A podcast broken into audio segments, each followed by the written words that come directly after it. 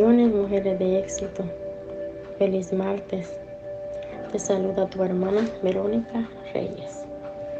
Continuamos con el libro de Mateo 8 y seguimos hablando sobre los milagros de Jesús.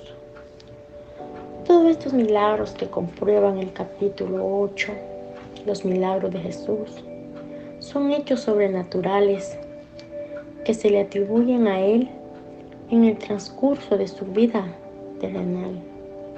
Son señales de su poder y su grandeza. Es algo precioso. Me impacta este libro. El propósito del libro de Mateo es de presentar a Jesús como el Hijo de Dios y demostrar que Él tiene el poder en todas las esferas de la naturaleza. Esto significa que Cristo tiene el poder sobre todas las enfermedades, sean materiales o espirituales. Una de las peticiones que le hacemos con más frecuencia es la sanidad, porque vivimos en un cuerpo físico que padece de enfermedades y dolores.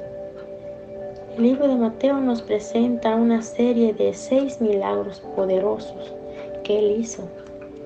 Recordemos el milagro que hizo en la vida del leproso, que Él desafió la ley y tuvo un encuentro con Jesús.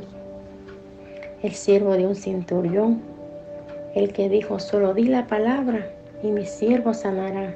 Y Jesús se maravilló de la fe del centurión. Jesús sana a la suegra de Pedro Jesús oró y la fiebre desapareció. Jesús sana a los endemoniados.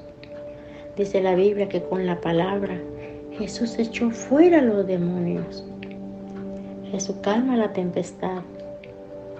Aquí encontramos a los discípulos con miedo, diciendo, Jesús, sálvanos, que perecemos. Jesús le dijo, hombre de poca fe, Jesús sana a los endemoniados ganarenos. Estos fueron los endemoniados que salían de los sepulcros feroces. Jesús realizó muchos milagros y prodigios para que se cumpliera lo dicho por el profeta Isaías. Él mismo tomó nuestras enfermedades y llevó todas nuestras dolencias a la cruz de Calvario. Hebreo 13.8 dice, Jesús es el mismo de ayer, de hoy, por los siglos de los siglos. Jesús vino a fortalecer nuestra fe a todos los que creen en Él y tenía compasión de todos los enfermos.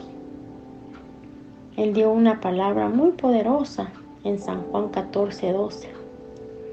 De cierto, de cierto digo, el que en mí cree, las obras que yo hago, Él las hará también, y aún mayores, porque yo voy al Padre. ¡Wow! ¿Qué nos quiere decir Jesús con este texto? Finalmente lo que el Señor quiere es manifestar su gloria a través de nosotros, que seamos vasos limpios delante de Él, para que Él nos pueda usar como un vaso útil como usó a sus discípulos y a sus apóstoles. Ellos también hicieron milagros. Mi deseo es que seas prosperada y que te dejes usar por el Espíritu Santo.